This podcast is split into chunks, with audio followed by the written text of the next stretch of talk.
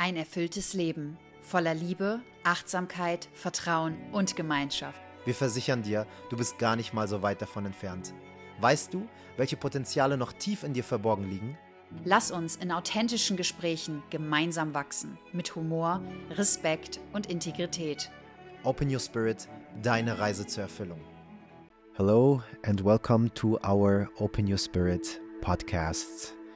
To all our German people from the audience, please don't be afraid. Today is our first English speaking episode, and I decided to record the intro as well in English to everyone who finds his or her own attention to this episode and wants to absorb and also get some inspiration for his or her own journey to liberation and to oneness. I really welcome you over here today. And of course, it was very, very exciting for me to record this podcast and to welcome a guru from India. His name is Guru Pashupati. And we had a beautiful conversation. We talked about guruness, what it means to be a guru, and how you become a guru, and also how you can meet your own guru that can help you in your own liberation process. Also, we talked about reincarnation. What does reincarnation mean? And we all have maybe that intellectual knowledge from books and podcasts and wisdoms from other people. But did we experience reincarnation for ourselves as well? And what does that mean to experience that? And what is really reality? This is what Guru Pashupati also mentions today over here to maybe pull out some pressure because we read so many things and we have so many expectations of how a spiritual journey should be but at the end of the day, we receive the right things at the right time when we are ready for them. So um, you can feel and dive into it and see what comes up for yourself. Also, we talked about suffering, what suffering means for us, and how suffering can be, at the end of the day, the highest goal, the highest achievement, because it brings you so close to God. Uh, Guru Pashupati mentioned wonderful things to that as well. We talked about how you can recognize fake gurus or maybe people who just want to make money and who are not devoted to absolutely being in service. We also talked about hopelessness, especially in our Western civilization. People are afraid of uh, giving birth and having children today because they see so much evil outside and they say, does it really make sense to, to have children today or will they just uh, be programmed and destroyed by the whole outside world. Also, here we have invited some beautiful, beautiful perspectives because Guru Pashupati has decided for himself not to have children, and he shared uh, his perspective to that, which is not based on fear, it's more based on abundance and it's all okay right now. There's so many children that need my help so you can be definitely be excited of uh, what uh, he's sharing right now over here. And last but not least we talked about hanuman. Maybe you have heard that name from the ramayana the uh, indian mythology where they are sharing a picture of a monkey who is absolutely devoted to God and who is embodying some characteristics who are bringing him every day and every second of his life directly to absolute bliss and absolute ecstasy of joy and fulfillment. And at the end of the day, if you experience your materialistic uh, human experience, you reach one spot where you see, hey, I have everything I need, but still it's not making me happy long term. What can I do? And embodying Hanuman in yourself is the essence of all that to reach that state of joy and bliss and ecstasy and fulfillment if you really feel ready for that. You have to feel ready for that and you have to be open for that and also be open to let go everything that you have already accumulated in your life. Um, Guru Pashupati said that it's at the end of the day another version of what would Jesus do in English. I welcome you today for this wonderful podcast episode, and uh, you are always invited to share it to leave a follow, to leave a authentic uh, review on Apple Podcast or on Spotify to support us to keep the podcast still for free. And uh, yeah, if you feel attracted to Guru Pashupati, we put his Instagram account down in the show notes. And I don't want to talk too much anymore right now. I would just say thank you for being here and lots of fun and inspiration with this episode with Guru Pashupati.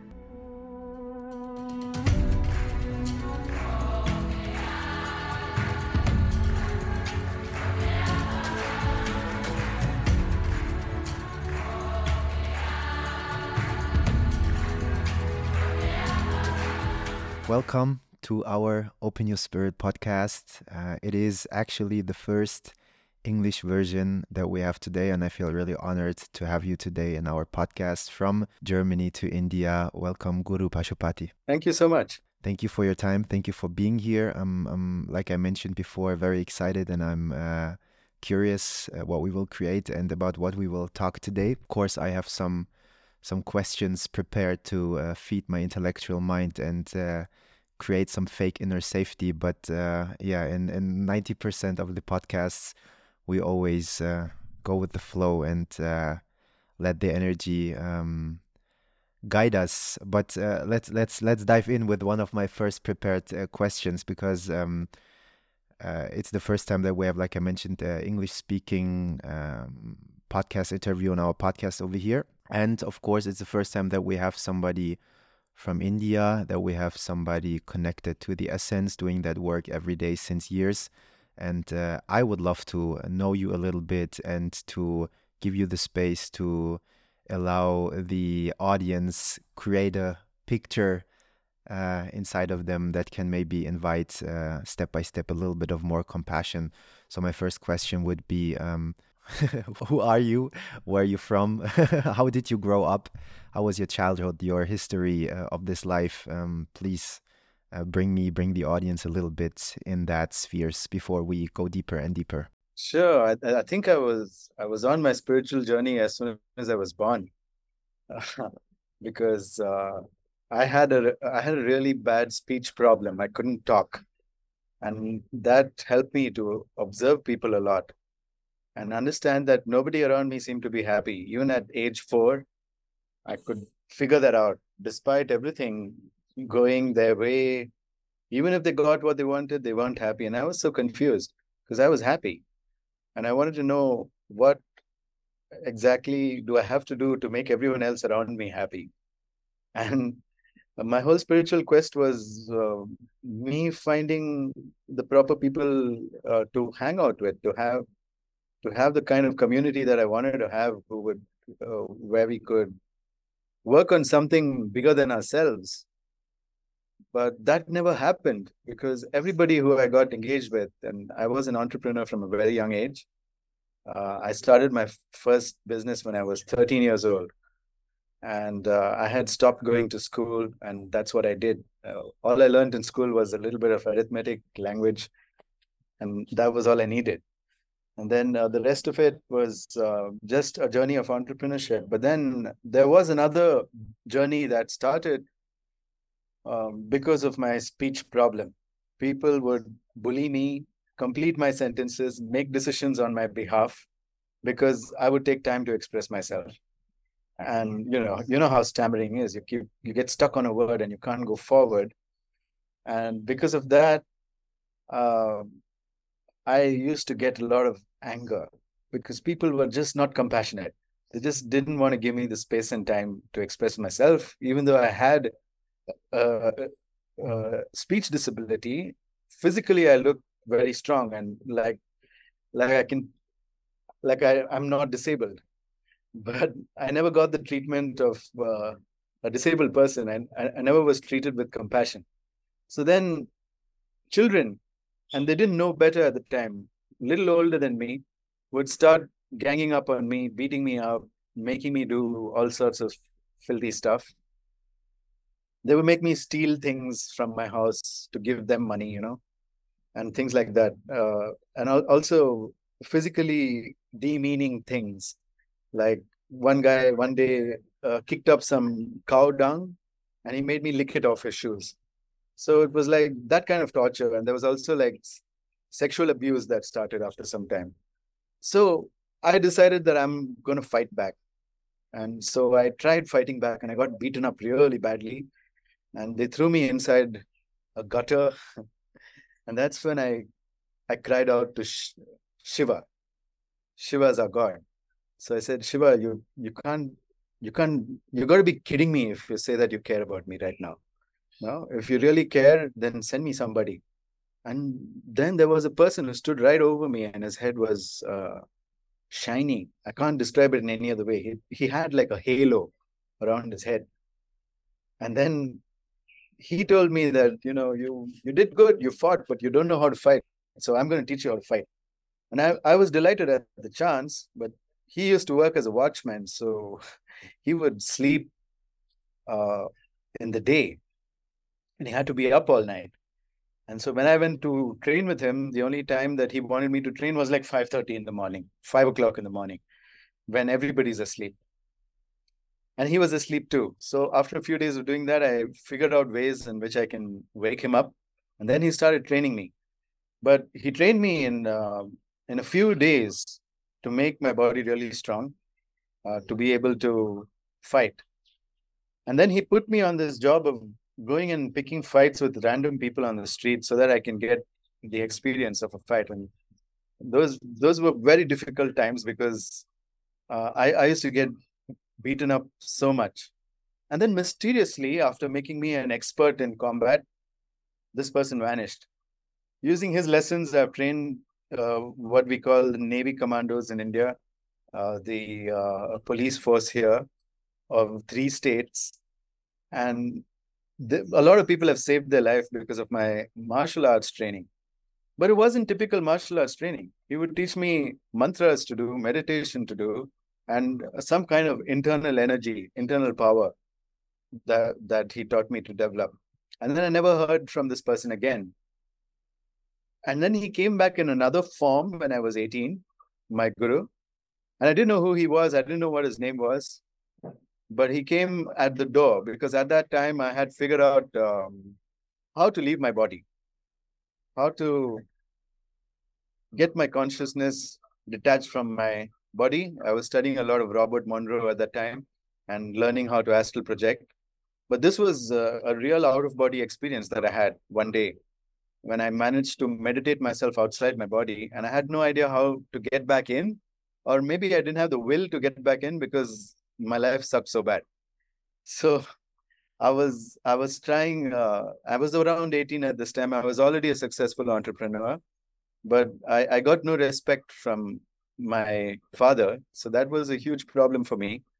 And uh, because of my speech problem, I didn't really have many friends who would be patient enough to sit and allow me to complete sentences. So I was kind of miserable at that time, lonely, and uh, I didn't want to get back in my body. I'm like, what's what's going to happen in my life anyway? Like, if I have the speech problem, it's going to be such a problem, even when I get older. Even though I I have so much of of a talent, uh, people can't see it. I can't express it. I can't tell them.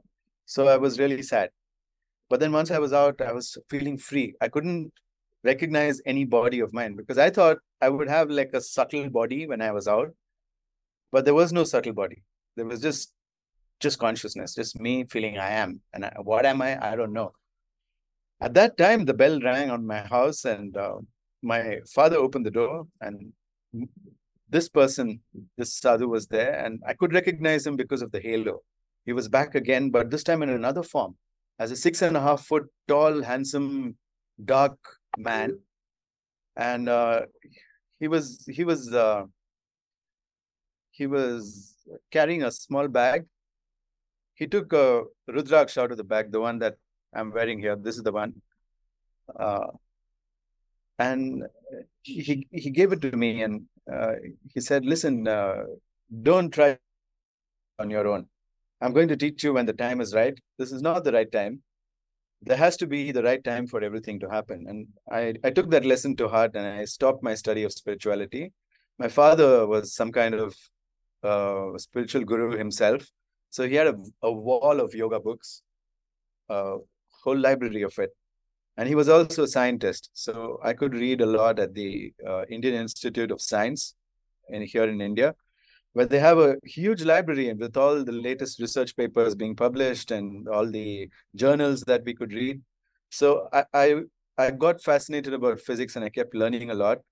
And I started to realize that these experiences that I'm having are also explained scientifically, and I'm not just going nuts. So that's when I, I started to feel good because nobody else had these experiences, and I, I couldn't share it with them. I didn't know a single person who had stepped out of their body back then. And uh, when I said it to my friends, they thought I was nuts. So I said, okay, uh, whatever, I just won't talk about it. So he told me, my guru, when he came and he gave me the Rudraksh, he told me, You are going to do normal things. Just do normal things. You know, be an entrepreneur, get married, do the normal things. Don't try to aspire for a life that is out extraordinary. You will have an extraordinary life, but only when the time is right. Not right now. You're not ready for it. You're not mature enough in, uh, yet. And I, I was a little disappointed, but somehow I felt that it was uh, it was it was right. What he said was right. I wasn't ready for anything, and so I got married eventually, and then it, it took me. Uh, I found that to be a lot of suffering for nine years, and then that ended.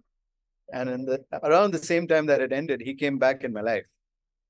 And then he said, Now you're free, now you're mature, now you're ready to learn something uh, truly spiritual. And I said, okay, I'm all up for it. He said, go back, go back, close your marriage, close your businesses, and come back here. And this was at Varanasi, which is the holiest city uh, for us. It's kind of like uh, Mecca is for the Muslims. So I was at that city when this happened. And so he told me, and I went back, and he was waiting for me when I came back. And then we did a long journey up into the mountains. And it turned out that this person was Mahavatar Babaji, who was written about in the book um, Autobiography of a Yogi. It was the same person. So when I went there to the mountains, my long journey there by foot, we reached one of his uh, one of his abodes where he stays, and there were a lot of other people there. And he kept training me in yoga, and I had no idea why I'm learning so much yoga. But I just learned with all my heart whatever was taught. And then after 18 months, he said, You're now ready to go back. And I'm like, Oh, I have to go back. I don't want to go back. But he said, You should go back. and the reason he said that I should go back is um, to teach yoga. And it's it's a promise I made him. I said, he said, make siddhas out of people. I said, okay, I don't have anything else to do. So that's what I'm going to do. When I came back, I didn't imagine it would be so hard, you know recently my sister told me she saw my chart and she told me uh, my astrological chart and she she told me that the uh, 18 year period of Rahu in which you just can't get anything started and you go through all sorts of miserable ex- uh, experiences has just ended. And that's when things started to move for me.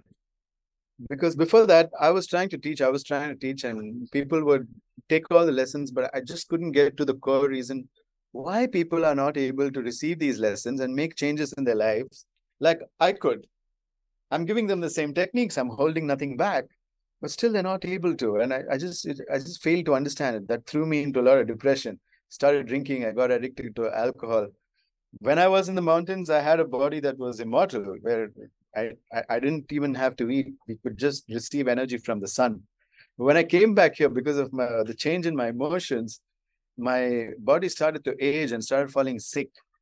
And I became really sick. Of course, the alcohol helped a lot, but I became like really sick. Uh, and then uh, I had to figure out a way out of that. And that's when I started studying health. So those were the lessons. That was the training that I went through. So now I understand things about entrepreneurship, making money. I know things about health, and I know things about communication and relationships. And uh, I know what these spiritual traditions of yoga teach because I, I, I became like an adhikari for my guru, which means uh, somebody authorized to teach yoga. So when I became an adhikari of the Akhada, um, I got connected to six lineages of yoga and right now, I'm starting people off on Siddha Yoga, which is uh, the yoga of accomplishment, the yoga of getting rid of all distractions and focusing yourself and focusing your spiritual energy onto a greater mission than just what you would ordinarily believe that you had to do as a human being. Finding the biggest problem that you you don't know how to solve and learning enough to solve it. That's what Siddha Yoga is all about. It's the yoga of accomplishment. Siddhi means accomplishment. So that's what I'm engaged in now. It's been a long journey uh, from when I started to teach yoga 13 years ago. and uh, now it's all going very good. Wow. Thank you so much for sharing this whole story and for uh, feeding that part in us that is so curious. And of course, with all the all the sentences that you have shared, so many questions came up. Uh, one thing that uh, just came up um, to share inside of me was the uh, little you uh, being bullied and uh, asking Shiva, asking God for help. Remembered me, Ram Dass sharing once, uh, describing God like a mom who's working in the kitchen and being on the stove with the rice. And as long as the child is playing with uh, his or her own, own toys, uh, the mother is busy with uh, cooking. But as soon the child is putting away the toys and is screaming for mom, mom will put away the rice and put it down from the stove and uh, come to the child and help. And uh, this is the same like Shiva or like God. Just in the moment when we start asking and when we stop playing with our toys, uh, God will be there and and help us when we are really open to receive. Uh, this is a beautiful analogy that Ram Dass once shared that I love to share as well right now over here. Makes a lot of sense. Makes a lot of sense. That's exactly how it works. And and it's a, it's an energetic thing, right? You have to, you have to open up. You have to open up. You have to to be maybe so deep in your suffering process that you can cultivate that force, that energy that you need to to build that bridge to that support from the universe. Is that right? Absolutely. I mean, uh, there's no way to to reach such a to reach a stage of such magnificence uh, without suffering. Suffering is the key. It's what people try to avoid the most, but that's what they shouldn't be avoiding. That's what you should go head head first into. So you didn't ask for the suffering; it's there, and it's there for a reason. It's for you to transform. And when you understand that, you feel a lot better. Uh, yeah, because the suffering never ends. There's always some challenge or the other. And as you overcome certain challenges, you get certain abilities. And if you're not up for that game, then you won't play the game because that's really what it is. I mean, imagine a literal game, a video game like Angry Birds, for example. If they made it non-challenging and it's just easy to win through every every uh, phase of it, then people wouldn't play it because there's no challenge and that's that's really uh, what uh, we should understand about our life too if we start understanding that challenges have function suffering has function then we can start to respect it and start to view it with a less dismissive and less impatient less entitled frame and say okay here's what i'm caught in now i have to figure my way out of it so that's a really good attitude to develop as a spiritual attitude. Yes, you said suffering will never end, and uh, it's part of this game.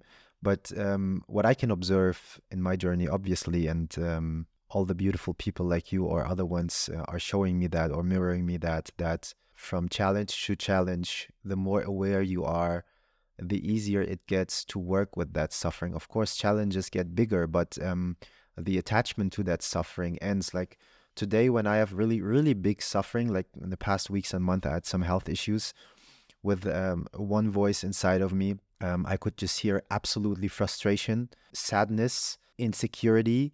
Uh, what am I doing wrong? I'm every day there, and I try to uh, devote my, my my life to to that force. Let's call it Shiva, Ram, Allah, God, whatever.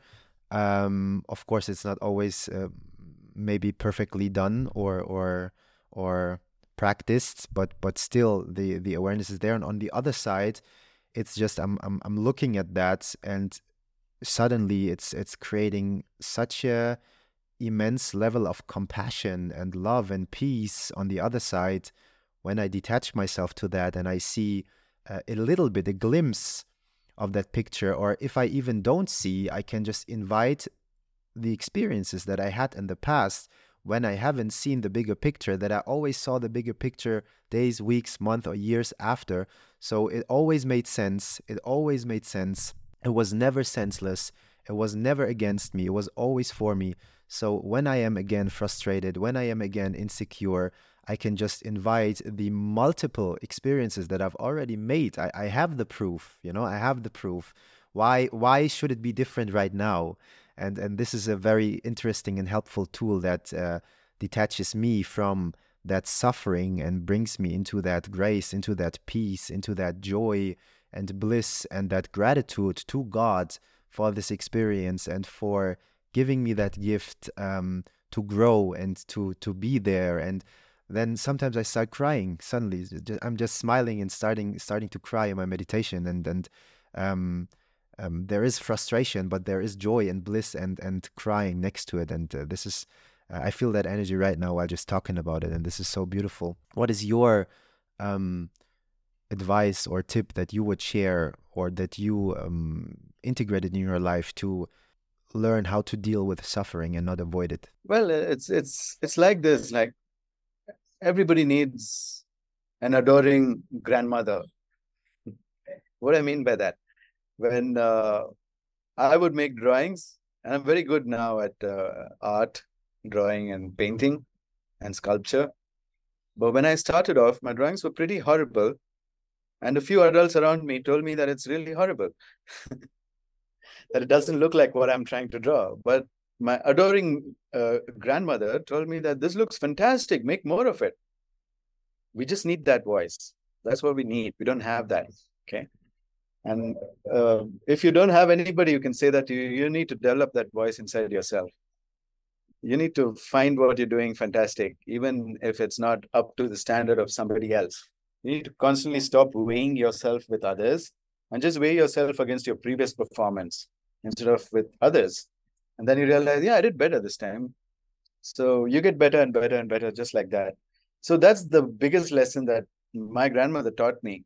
And um, to many of my students, I am that grandmother where I, I give them the encouragement. A lot of my students were shy of social media. They didn't want to put their face out there. They're like, how can I teach anything? How can I say anything? How can I share my experience? Who would be interested? You know? And I told them there'd be a lot of people interested because as a yogi, you've gone through a lot of experiences and I want you to start sharing it. And then they started. So, so many of my students, around 20 to 30 of my students are now making content, putting things out. And it's a very hard thing to do as an adult to start learning all these things, but they're doing it and other things that they find hard to do. So a lot of people are, are going through a lot of tough times. Somebody's going through a divorce, somebody's having a problem in his career or her career, and there's somebody who's uh, going through difficult times uh, with their health. So there's so many problems that that people come to me with. It's not just one thing, right? Because in India, a guru helps people with everything. Uh, we don't have a niche Right. The Americans say you have to be in a niche and the riches are in the niches and all that. But you can't niche down as a guru. You have to help everyone who comes. So uh, what I do is just be that grandmother that they don't have.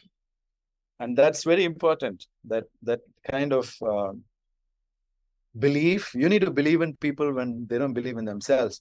But in case you don't have someone like that, then you have to learn to be that grandmother to yourself because my guru is not here. He's in the mountains. And there are times when I feel that, oh man, I really messed up. And I have to be that person to myself. So I split myself and I talk to myself. You know, the distressed part of myself is now talking to the grandmother part of myself, is saying, that's okay. You can do better next time. Don't worry about it. It's not a big deal. So it's, it's the more you hear this, whether from yourself or from someone else. Don't worry about it. It's not a big deal. Shit happens, move on. You know, when you hear that a lot, that's the one mantra my guru gave me. He said, uh, shit happens, immediately move on. Don't sit and investigate. Is this shit? Is it really not shit? Can I use the shit as something else? Just move on because it's shit when you realize, you know. So, like today, after I finished cooking a wonderful, delicious meal, which I thought was delicious, some of the ingredients had gone bad. And then when I smelled it, oh, it was fermented and not good. So then I had to make lunch again today. But I wasn't going to eat that because if I eat that, I'll get a stomach problem because it's it's fermented and I don't know by what bacteria and I don't want to find out. Right. So I had to throw a whole lot of food today. Moved on, made another uh, bunch of food. And I was stressed that thinking, oh, will I make it to this interview? But I did. Because I said, yeah, I've got to move on. Shit happened. Now immediately move on. Don't sit here and investigate whether you can save this. So you've got to have that kind of judgment developed over years of making decisions. Now, people want to be good at making decisions right from the first decision. It's not going to be good. Your first few decisions are going to be quite terrible. And it's through those bad decisions that you're going to have the wisdom to be able to make good decisions later in life in your life. You know, if it had been a few years ago, I might have eaten that and then suffered for like a few, but I already done that, so I don't have to do it again. You know, and that's uh, that's a, a good voice to develop, an inner voice that keeps encouraging yourself. People have really discouraging inner voices when they talk to themselves. They wouldn't talk like that to another person. They speak so badly to themselves. And I've noticed this among my students and I ask them, why do you talk so badly to yourself? Why don't you develop an encouraging voice? It doesn't take much effort to say a nice thing to yourself. So just go ahead and do it. And you've got to be that grandmother, you know? So that will take you a long way in life. But just one thing that, yeah, there's a mistake. I can correct it. If I can't correct it, move on. Simple algorithm, isn't it? Yes. And it's beautiful that you say that because my life actually has been like that. I had um, a lot of beautiful grandmothers in my life that came in different forms and um, encouraged me. I always share with the people that um, get inspired by the things that we are sharing um, and feel attracted to it. Uh, I am just there because of all the people that I met that believed in something bigger in me that I did not see in that moment. So um, they encouraged me, like you said right now, and gave me that beautiful inner voice to believe just for a glimpse of a moment in something, or just to watch something in a glimpse of a moment that I haven't watched before with that eyes, with that perspective. And um, that was like a seed that was planted and slowly but steady just by watching that again and inviting that energy again it was just fed and uh, slowly but steady it grew without even knowing. And suddenly uh, i don't know i opened up my my channel to music. I uh, allowed myself to talk uh, even though right now this podcast on english you know all those things um, there's so much um, joy outside that is served you, but also there is so much insecurity outside that is projected on you. Like uh, I also, next to all those grandmothers in my life, uh, also always when I had big steps in my life, I had people around me that tried to lower me and to project their insecurity on me. So um, I believe both is existing, and um, it's just um, about where am I putting my focus on. I can uh, listen while you're talking with my ears to the rain outside, or I can focus to the voice that you are sharing right now to absorb the words and the energy that, that is implemented in this space that we are creating. So it's always a free decision and um, a training of, of concentration. And when you learn from, from young ages just to be distracted and not to be concentrated on something, of course, um, your mind is more jumping on the fear things and the negative things that the news are projecting every day on us as well, because this is our program. So we have to um, go through that, especially in the Western world, uh, through that program that we uh, were delivered. Or how do you see that?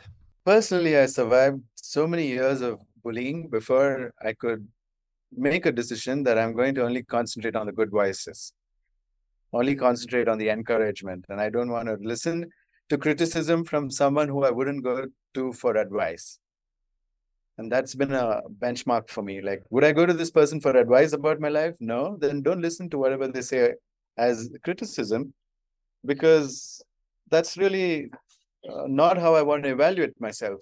And so I started to seek out mentors in every area of my life. And that's what we should do uh, we've got to separate the stuff from the fluff and really know uh, what's what's good for us. Like you said, you can either concentrate on the rain or you can concentrate in here.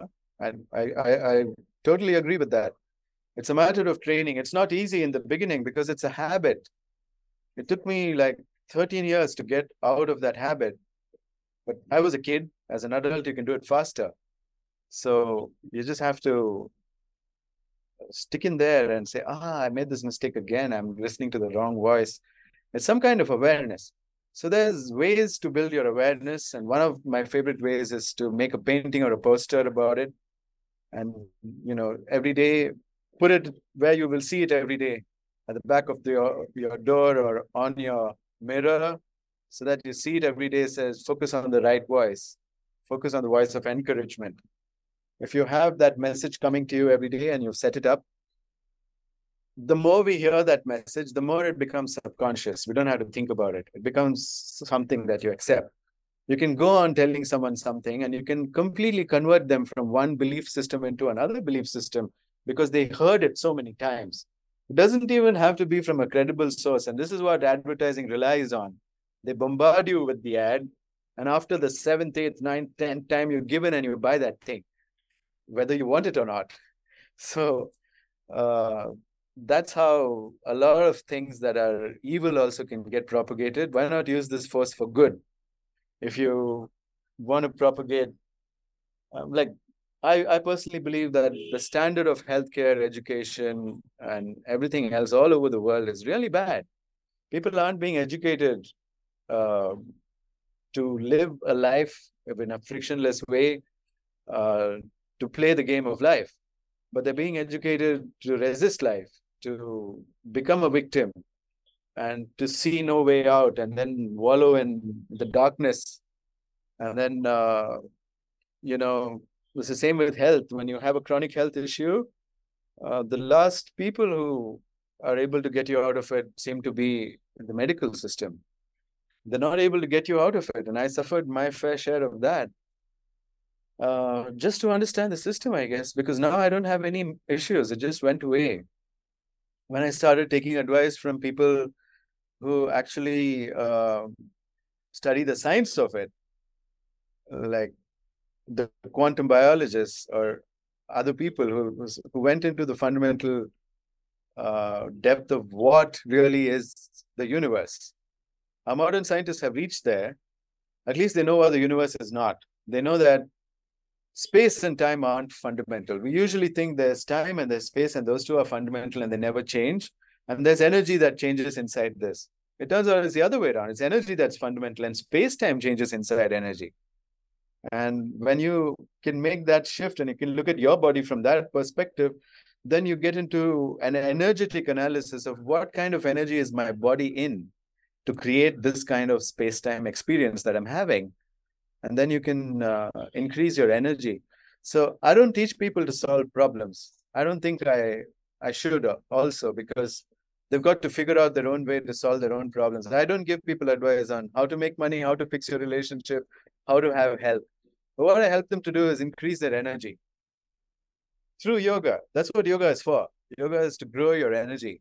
Make it really big. What i mean by energy there's a system of um, um, uh, in yoga, which we call this uh, Sukshma Sharira. Sukshma Sharira means subtle body. So the yogis have gone into a lot of studies of what the subtle body is like. What is mind like?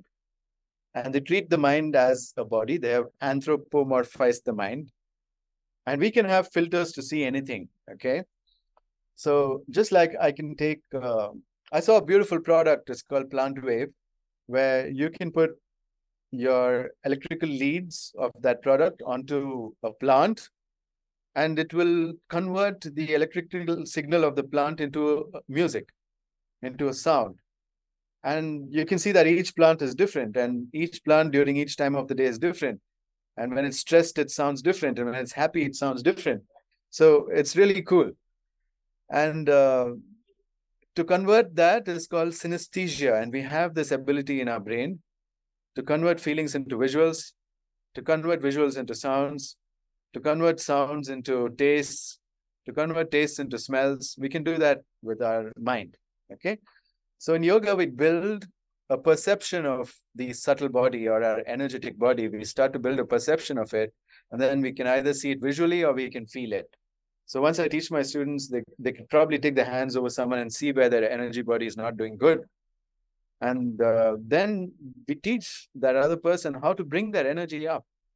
Some some of my students can just see it. They look at you and their brain has synestized the energy that it's feeling into a visual. And they say oh this is black out here. So i need to do something with that. This is this is looking like it needs more energy. Uh, this is nice and bright. This is good. But this is this part of the body is, is, is pulling energy out of this part of the body is something we can see with our eyes if we train ourselves in yoga. So when I use yoga, since we're, we're talking to a Western audience, I'd like to clarify that it's not just about uh, what you see people doing in the studios, which is great. It's athletic, it's fantastic, gymnastic, it's amazing. But uh, that's not really what I'm referring to when I say yoga, because the word yoga itself means uh, worthiness. Okay, we, we, uh, it means uh, to to have a goal that is bigger than you and then become worthy of that goal by making internal changes, growing yourself. So to have a yoga for something would mean to be worthy of that thing in our languages here, in, in Sanskrit as well. But it's been wrongly translated by an Indian guru itself once in some book that yoga comes uh, from the word yuj, which means union. And so it means a yoke, something that yokes things together, and so yoga will yoke your soul with the supreme soul. And this just went off on a tangent, okay? Because uh, they a lot of people don't have access to these rare Himalayan gurus who actually uh, probably invented yoga. So then when I learned the actual meaning of yoga, then I realized yoga is just transformation. You need to make yourself worthy of what you want. And then that thing will come to you. You don't have to run after it. So you just have to change yourself. You have to change yourself. How do you change yourself? by building this interface where you can synesthetically see or feel a person's energy and then help them to increase the energy using the yogic kriyas. So that's exactly what I teach my students. That's what I do. Uh, for 64 days, I'm sitting with them and I'm showing them how to increase their energy. And after that, some realize that they want to become yoga teachers. And it's also there. I also check their astrology chart. So it'll be there clearly there if somebody is uh, going to be a guru, there will be that mischart. Maybe three to four people out of a hundred might have that yoga to be a yoga teacher. So honestly, yoga is not for everyone, but the uh, kriyas of yoga can be useful for everybody because then it becomes to transform yourself into an immortal. It's not for everyone. Not everyone wants to be immortal. There's just very few people who feel like, yeah, I want to be here. I want to play this game long term. I want to play this game for a thousand years. There are very few people like that. And those are the ones who end up becoming immortal. So they have it inside them. They have that yoga inside them. Um, even in astrology, we use the word yoga a lot to show that this is a favorable time. Yoga also means a favorable time. So it means many things. And uh, when you have a favorable time where things are just going to work for you, that's when you should charge. And when you know that the time is not favorable, you should relax. Because that's the time it's like it comes in seasons. Just like the spring comes and everything blooms, and then you have autumn and everything starts fading. So just like that, our life goes through cycles. Uh, we map it through the planets, through the positions of the planets. We read energy, and there is energy attached with these various celestial bodies that are there in the sky. There's a yogic way of uh, reading all these things. So then we're able to give balanced advice to a person that, you know what, this is not a favorable time for you. So my advice would be not to do this thing. Don't put so much effort and exhaust yourself because you lose your energy and you'll fall sick. But now is a favorable time for you. Go for it. Put all your energy into it and it'll multiply. And that's the function of a guru. A guru has to be able to tell you this and if he or she can tell you this, then you don't have anything to fear. We can go right at whatever you have to do. And uh, you know when to retreat, you know when to attack, you know when to go forward. So to be at the helm of the affairs unfolding in your life, you have to connect with the invisible world of energy. And in yoga, we have a clear energetic anatomy. You've probably seen the chakra system that a lot of people talk about. But um, knowing how to move energy into that, knowing how to fill it with energy every day, that comes through Diksha. Diksha is a process where a guru gives you a little bit of the uh, energy of the lineage which he or she holds, and that's that's put into the top of your head, and that goes uh, into your energetic body, and then that starts building the capacity to work with these things. So whatever you got the Diksha for, is usually represented by a mantra. And the mantra tells you what you can do with it, what you can't do with it when you understand the deeper meanings of the mantra. So that's how it is. Thank you for sharing that. So much wisdom and also new stuff, especially about the topic of yoga and the understanding. Of course, I also always heard the meaning of yoga means union. Um, but um, yeah, the worthiness meaning that you brought in right now, especially when you know that yoga is not just uh, moving the body, it is also, I mean, when we talk about bhakti yoga or something like this, just being in service, like like uh, you always talk about Hanuman as well, like Hanuman being in service for everyone and, and treating everything and everyone just like God, which is uh, a skill that you have to develop and to learn. Um, is still a certain specific time of, of yoga, and there's a devotion in it, a worthiness in it that goes hand in hand. And um, yes, um, so this is why uh, it's very important, and I thank you for sharing that. Yoga is not just um, being athletic and uh, stretching yourself in the different kind of directions. It, it is that too. It is that too. But not just. Yeah, not just. That's right. Uh, you mentioned uh, now a lot of times, many times, the the the, the word guru. Um, and the question is, your name is Guru Pashupati today as well, uh, that you carry on. Um, how do you become a guru? And um, what is the difference between um, Guru Pashupati, between Sadhguru, or whoever's outside today, especially um, speaking also the English language, building up the bridge, and gurus like uh, uh, Neem Karoli Baba uh, Maharaji, who was um, not very famous in, in uh, I don't know, in, in the TV or something like that. I mean, at that time, uh, was not um, that electrical universe that we have built up right now. But um, uh, yeah, he was he was in different forms, like you mentioned, your guru here and there, and uh, uh, he, he didn't even know he knows. This is what Ram Dass always said, and uh, I would love to to hear your description of what is a guru, how do you become one, and where are the differences. So a guru is somebody uh, astrologically they have a very strong uh, influence of either Jupiter or Venus on their lagna, which is their their personality, the first house. Uh, they would be capable to be a guru because it requires immense amounts of patience and it requires selfless service. Uh, a guru is more like a servant, really, not like um, the king that uh, most people think that they are because I I don't know, I can't see myself having like thousands of followers sitting on a stage. That's really not my thing. I don't like to do that. I I, I select my students and I, I don't teach everybody. I can't teach everybody.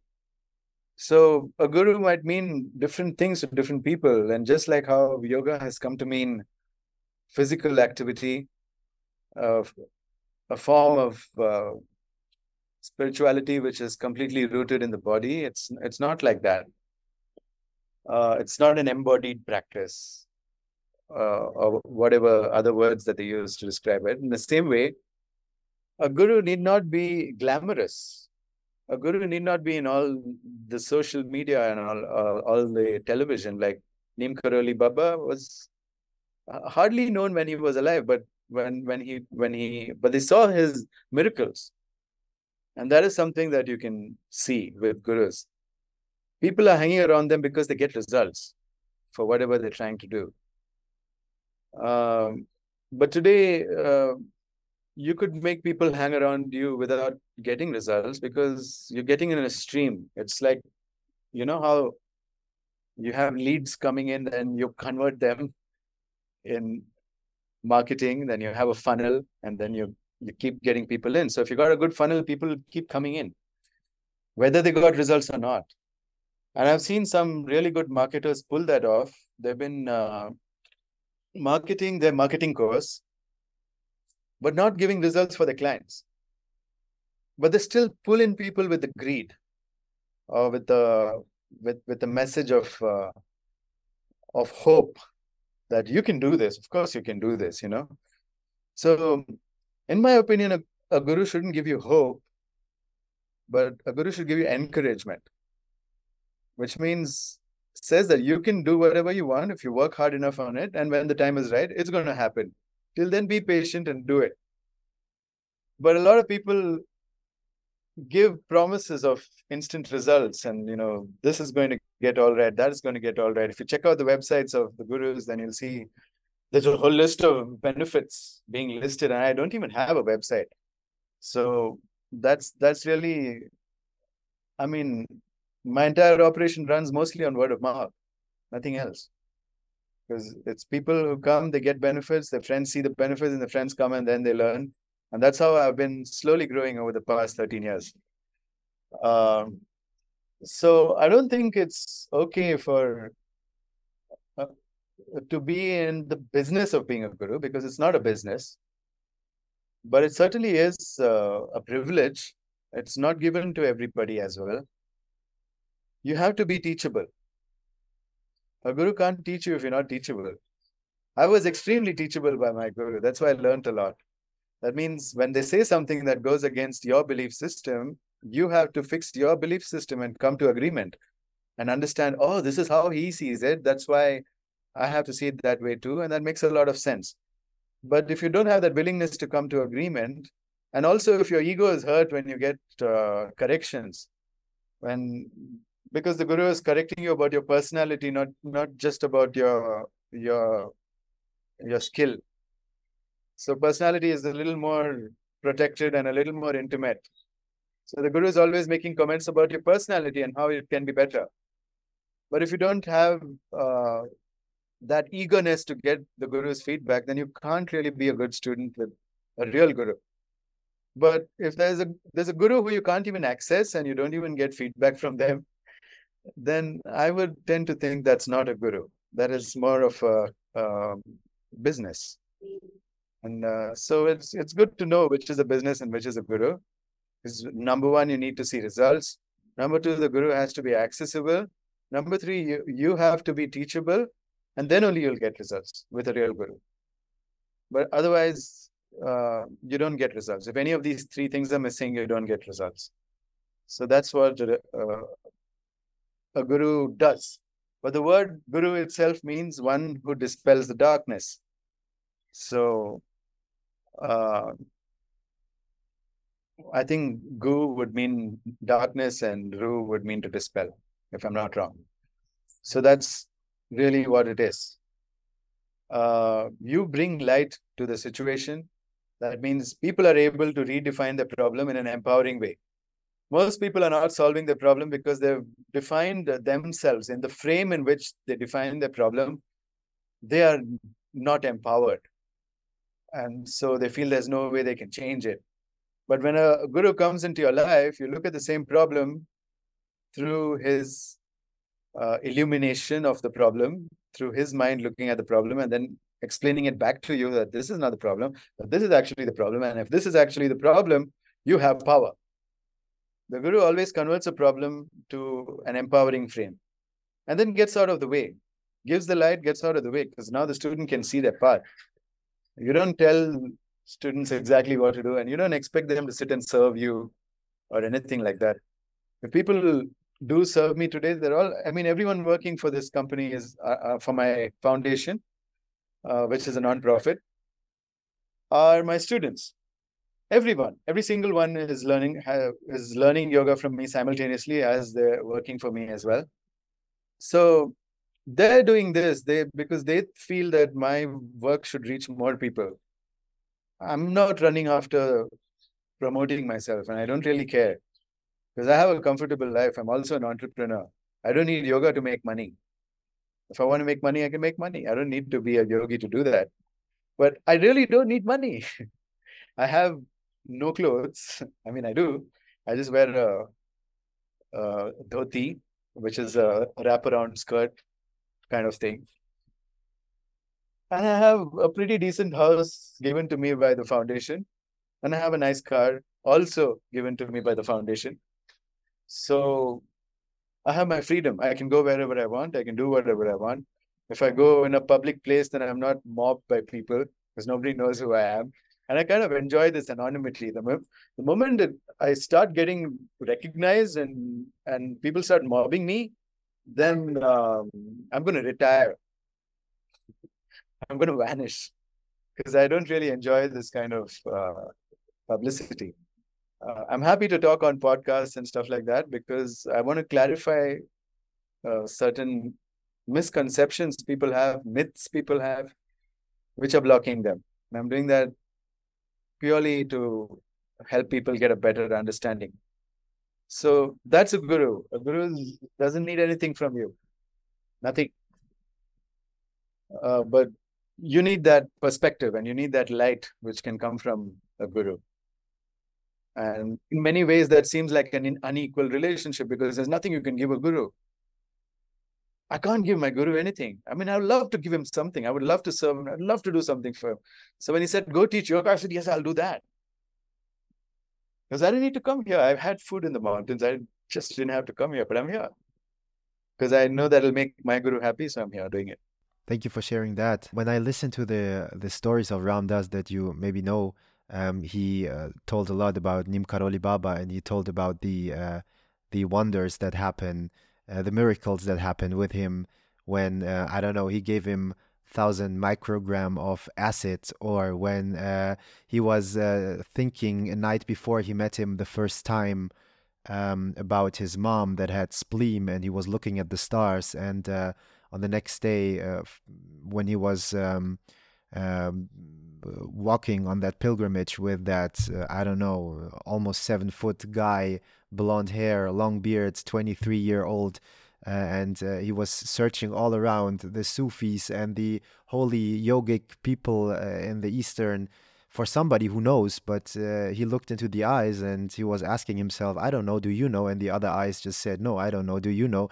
And he was still searching for somebody who knows. And suddenly he has met this 23 year old guy, tall person tall human being uh, who was um, having that energy and he was on a retreat with him for five days and after those five days, he directly knew, especially after the first specific moment, and after those five days, he knows. And uh, this guy still had a guru, and he never mentioned something about his guru. So they they went the whole way to Nim Karoli Baba, and uh, when he met him.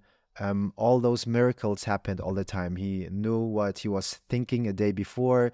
He uh, knows when he is what eating. Uh, he can take as many psychedelics as he wants, but he does not get high because he is already high and he never gets down again. And um, the last uh, chain Ram Dass described that uh, a human being or soul like Nim Karoli Baba had to let go is you can you can just uh, be in that guru state if you let go the one who knows. So he doesn't even know he knows. He is just and he's never thinking, "Oh, I sit now over here and I answer questions and do something and tell him this and that."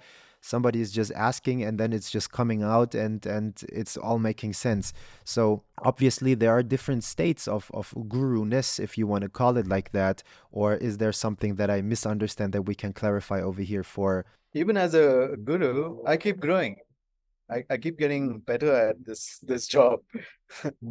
so yeah, it's uh, there are certain stages. There are there are people at very high level.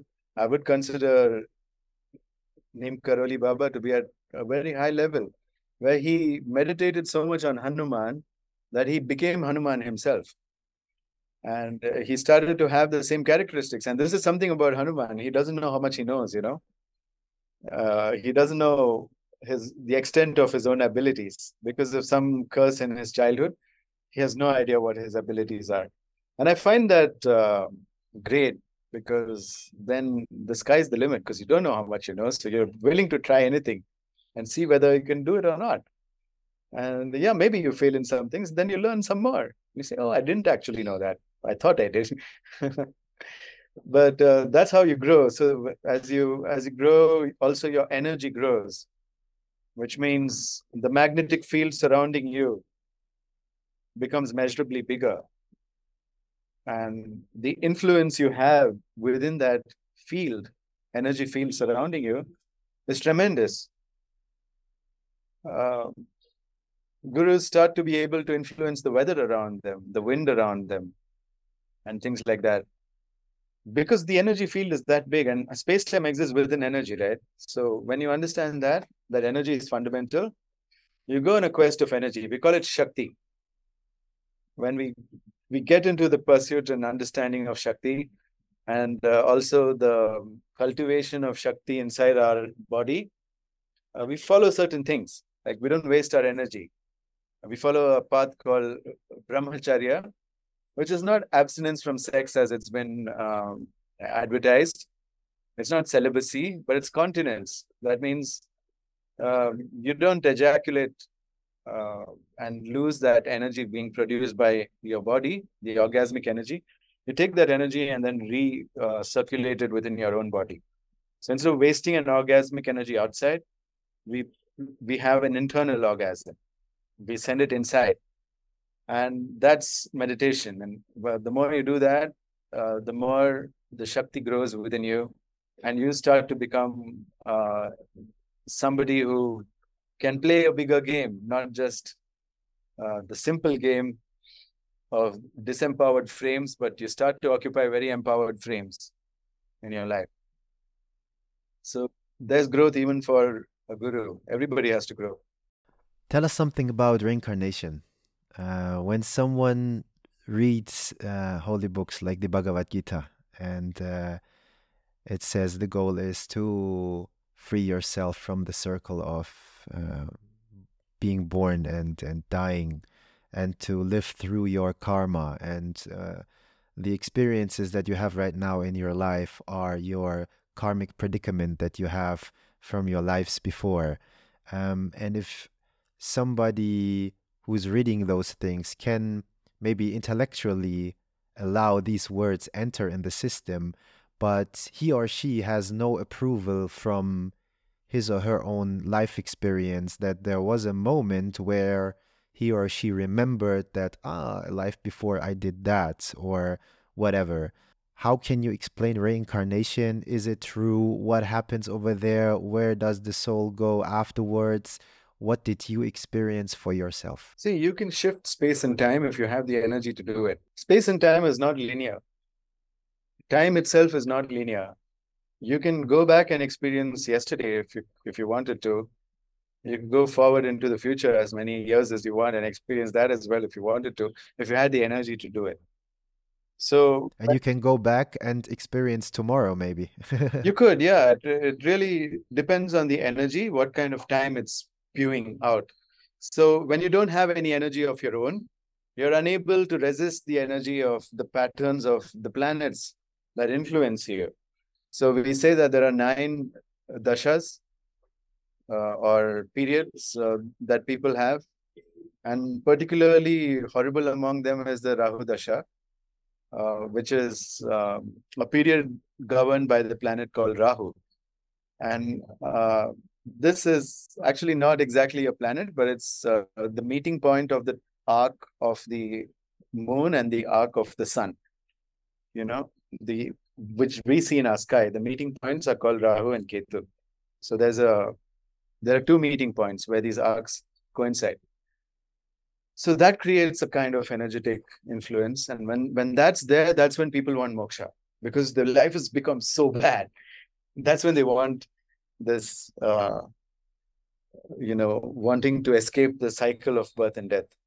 Otherwise we don't want to. We're quite happy with our life. When you're not in the rahu dasha your life is going good guru dasha then you know, you don't want rebirth uh, you don't want uh, to escape from the cycle you don't mind another birth you know so it depends on how bad your life is and it's not something that everybody seeks. It's only a few people who seek it who are undergoing this really bad phase in their life. And you know what? It gets over. It takes 18 years to get over, but it gets over. And when, when that's over, you don't want uh, another, uh, you don't want to escape this uh, world. Okay. So people don't have patience. If they had 18 years of patience, then they wouldn't want this escape from the cycle of birth and death. And this is something which came up later, I feel, uh, it's not a, a yogic concept to escape life and death cycles. This is a Buddhist concept. And uh, Buddha was undergoing his Rahu Dasha, and then he came up with this. And when he came out of his Rahu Dasha, 18 years later, he changed his mind and he started to teach Vajrayana, which is about embracing life and, uh, you know, having rebirths and coming back and celebrating. So if you look at the Vajrayana Buddhists, they're all so happy about rebirth that their religious leaders are all sought out and they find the rebirth of that person and you know all that happens so is rebirth real it is real for the person who's experiencing it just as real as rebirth is not real for somebody who's not experiencing it So if you have no experience of rebirth, it's not real for you. But if you have an experience of rebirth, it is pretty real. I do have an experience of rebirth. I know what I used to be in my previous births. But did it happen on this time or is it happening right now? Everything that ever happened is happening right now. There isn't any time. Time is an illusion. Depends on your energy, whether you get caught into the illusion or not. When you have tremendous energy saved up from years of sadhana, you don't experience time as a linear thing. So many times miracles have happened. Like I started with my on, on in my car uh, from a place called Kosi, and we were going to a town called Almora, which takes at least 45 minutes to go. We turned a corner and Almora was there like five minutes later. And we're like, what, what exactly happened? My student and me were like wondering what happened. How did we reach Almora in like five minutes?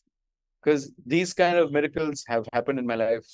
Uh, even while walking back from the mountains, uh, from Nepal to India, it's quite a long walk. But it just happened like this. I turned a corner and I was in the plains. I was no longer in the mountain. So uh, there can be time shrinkages, uh, growth, time distortions, all kind of things happen. Uh, so if you've experienced it, then you know about the reality of it. But if your energy is low, you will experience linear time mostly. So then you will start to think in a linear way. And you won't think, oh, all these things can come together at, at one one go. Uh, if you had the energy for it, if you had the energy to cook it, then it would happen. But otherwise, no. That's why yogis love energy. They want to, they love Shakti. They want to develop Shakti, please Shakti, praise Shakti, worship Shakti, and they want to be Shakti as well. Yeah, we are, we are, we are, we are her children.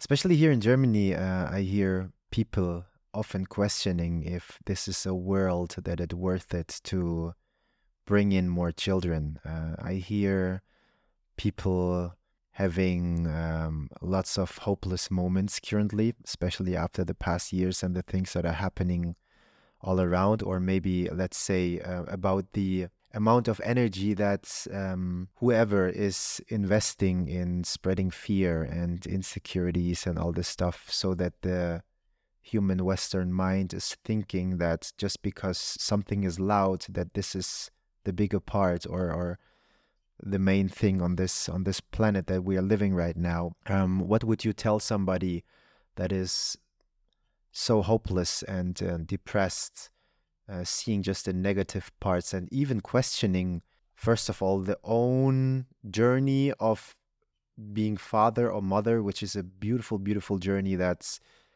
can you be used as a concept to to let go of stuff that is not serving us anymore that got taught in the past that is not needed anymore today and also on the other side just to um, to bring in new life that that uh, is ready to embrace uh, souls who want to be here right now and and experience this wonderful thing with us yeah I, I think this is also like a phase you know like countries also go through dashas so if Germany is currently undergoing one of those Rahu Dashas, then everybody's going to be depressed. Now, many countries are not older, and including uh, India is, is not older than 100 or 150 years. Uh, earlier, it was some other country and it was something else. So we haven't lived long enough to see uh, all these phases play out. But if you really look at the ancient history of India or the ancient history of Germany, then you would see that these things have come and gone in phases where people ask themselves, is it worthwhile to continue our population or not? And um, it's okay. It's okay to think either way.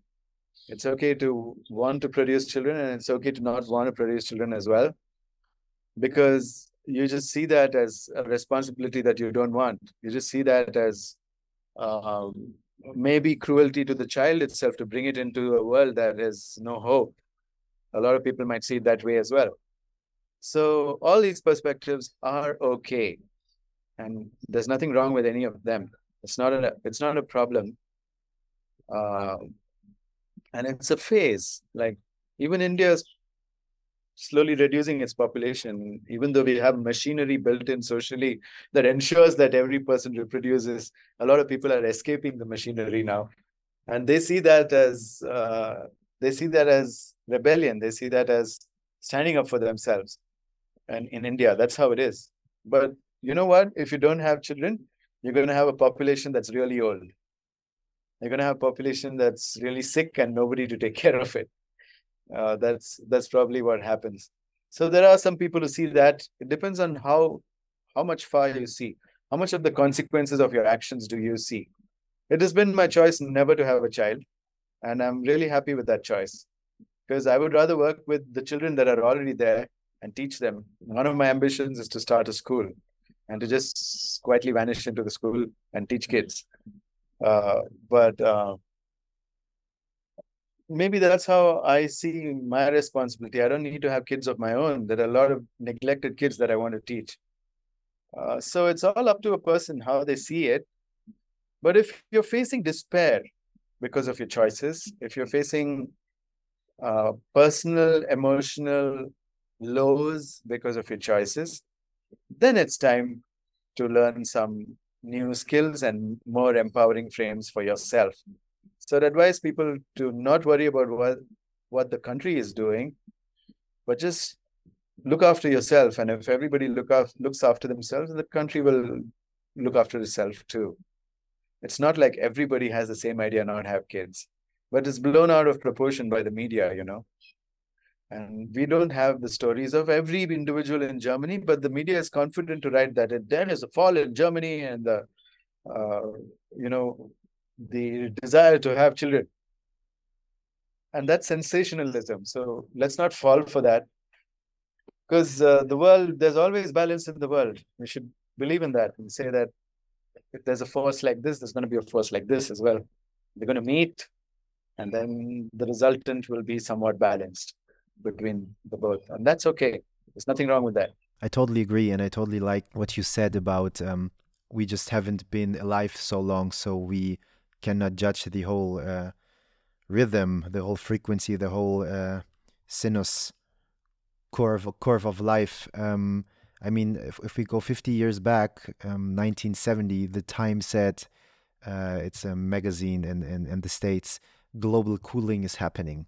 Okay, so we had we had like 13 years from 1973 to 1986 um, making fear and saying global cooling is happening because it was a phase where um, everything cooled down a little bit and it's normal because we're all the time in change. The rhythm of a woman or even though of a man uh, body is, is is also in phases. And now we say since uh, 2011 global warming is happening and everything is heating up and whatever. So people are fearing that again because uh, we don't have snow in wintertime over here in germany and everyone says yeah uh, uh, it's an Armageddon happening and the world will be destroyed instead of just saying okay everything is is is under changes and uh, for a couple years the winter is like that and for a couple years the winter is like that. It doesn't have to be every year uh, the same. So all those changes in the outside world are used and abused to create an illusion for the human mind that um, it always has to be the same. And i don't know if you like a cricket team in India today and you you you follow that and you say this is my favorite team and next week you say that is my favorite team and I want to cheer them up today in Germany people would say you're weird you know? If you have one cricket team you also just have one cricket team. You don't have to cheer up for two cricket teams and especially not if they are main opponents. So um, it's very interesting over here how there is a resistance to change and um, I'm grateful to talk with you right now about things like that to, to create more awareness in that for myself and for everyone who, who feels inspired to listen. So thank you for that. One last question and one last topic that I would love to to dive into uh, with you is you mentioned once Hanuman, and uh, we talked, I believe, once or twice about him, and I'm a little bit, really, just a glimpse familiar with the, the Ramayana, but I totally agree to what you said in Instagram that you said uh, everyone wants to be so many things but let's just invite the devotion and the energy just to be one thing correctly.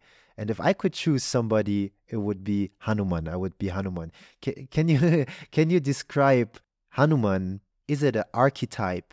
Is it a mythology? Was he real? Whatever. We talked about nim karoli baba who was the embodiment of hanuman. Can you describe him a little bit and share with the audience what is behind this energy inside of everyone that can be embraced to bring us uh, very close to God. I, I had a very wonderful experience with Hanuman. And since then, I started to understand him a lot better and probably even have a connection with him, like a direct line where I can actually get his thoughts into my head. So I was trekking near Triund, uh, which, which is a mountain in India. And from there, you can get a good view of a mountain called Hanuman Tibba. And the legend is that Hanuman stays there now. And he's an immortal being. That's what everybody says. So on one such day, I could feel a lot of waves of energy coming from a particular place. And when I looked, there was Hanuman there meditating. Um, he wasn't looking exactly like how we show him because in, in the paintings he, he is hairless, but he was covered in white hair all over, blending with the snow.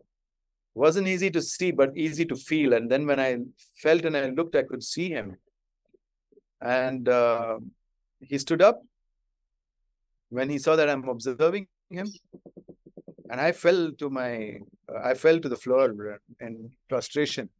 I folded my hands and, and towards him, and I, and I, I, I, one thought came to my mind, and I think it was quite clever, and I'm really happy I had that thought. So I said, "Dear Hanuman, uh, just whatever I ask you to give me, whatever I ask you to give me is going to be too small because I'm small. Now you're so big. Give me the biggest thing that you can give me, please." Bring, give me the biggest thing that you care to give me. And I don't know what he gave me, and he's been giving forever. Like knowledge of martial art, knowledge of how to maintain my body, knowledge of how to speak, knowledge of how to fight.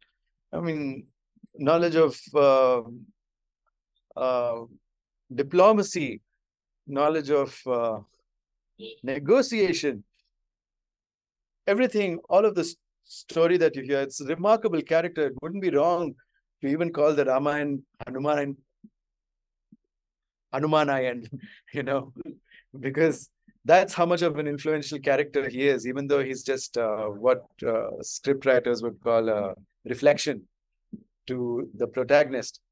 But he's he's still shining through in every way. So when you look at Hanuman, you see somebody who's who's innocent, doesn't judge, uh, loves loves everybody, uh, and will will fight on the side. He will choose sides and make decisions. He's not going to be neutral about anything. So that's the character that I wanted, and that kind of physical strength, the virya, brahmacharya, the kind of um, devotion that he has towards God these are the things that I wanted in myself. And I said, wow, it's already embodied. I can't be anything more magnificent than this. And uh, it's it's now an archetype as well. If you want to embody it, you can call Hanuman an archetype. But I've had a real experience where I actually saw Hanuman. And from that day, my life changed, you know. So uh, you you need to immerse yourself in the culture and actually read the Ramayana. Everybody's got to read the Ramayana to understand what kind of character was Hanuman. And then you'll start realizing when you think about all the incidents being described in the Ramayana and also in the Mahabharata, Hanuman shows up there as well. Because he's immortal, he's he can live for as long as he wants. He's there in many stories. And then you start reading about it and you say, wow, I that's that's something I want in me. That's something I want in me. So that's why it's good to be one thing, you know. I don't want to be rich. I don't want to be Bill Gates. I don't want to be Elon Musk, but I want to be Hanuman. And for me, that's the most powerful thing I can be. So that's really what I'm up to. That's what Neem Karoli Baba did, by the way. He just meditated so much on Hanuman, just kept reading the Hanuman Chalisa. I found so many spiritual practices within the Hanuman Chalisa that are hidden. If you really pay attention, you can see that there are so many spiritual practices that develop your energy and your compassion and your strength and your leadership and everything. This is something that that, that I experience for myself as well. Um, I haven't seen uh, Hanuman physically, but um, when I read about this energy, when I um, when I hear about the characterization, I feel a total resonance inside of me. And if it's just a wish or a willpower inside of me, um, still it feels very pure and it feels very there and alive and uh, it wants to happen. And it's slowly unfolding and happening more and more day by day, the more you observe the parts of yourself that are not belonging to Hanuman. And it's all the time happening, you know. I can be sometimes an asshole as well. We can ask yourself, was that a Hanuman move or not? yeah, yeah, yeah, exactly, exactly. It's another version of what would Jesus do? Yeah. yes, yes, exactly, exactly. I'm so grateful for um, this uh, conversation today, and I believe we could uh, talk for uh, hours and hours more. So many questions, so many things to share. But I would leave this to the audience and um, just just wait for feedback if they are interested that we come back a second time a third time and also if you have uh, interest and time um, at that point when i ask you again to come together and to share your voice and um, the wonderful stories and experiences you have made in your life. I uh, thank you from the bottom of my heart for your presence, for this conversation, for being here, for sharing. And uh, yeah, I would definitely personally love to come together with you one more time. Thank you very much. That's lovely. Thank you so much.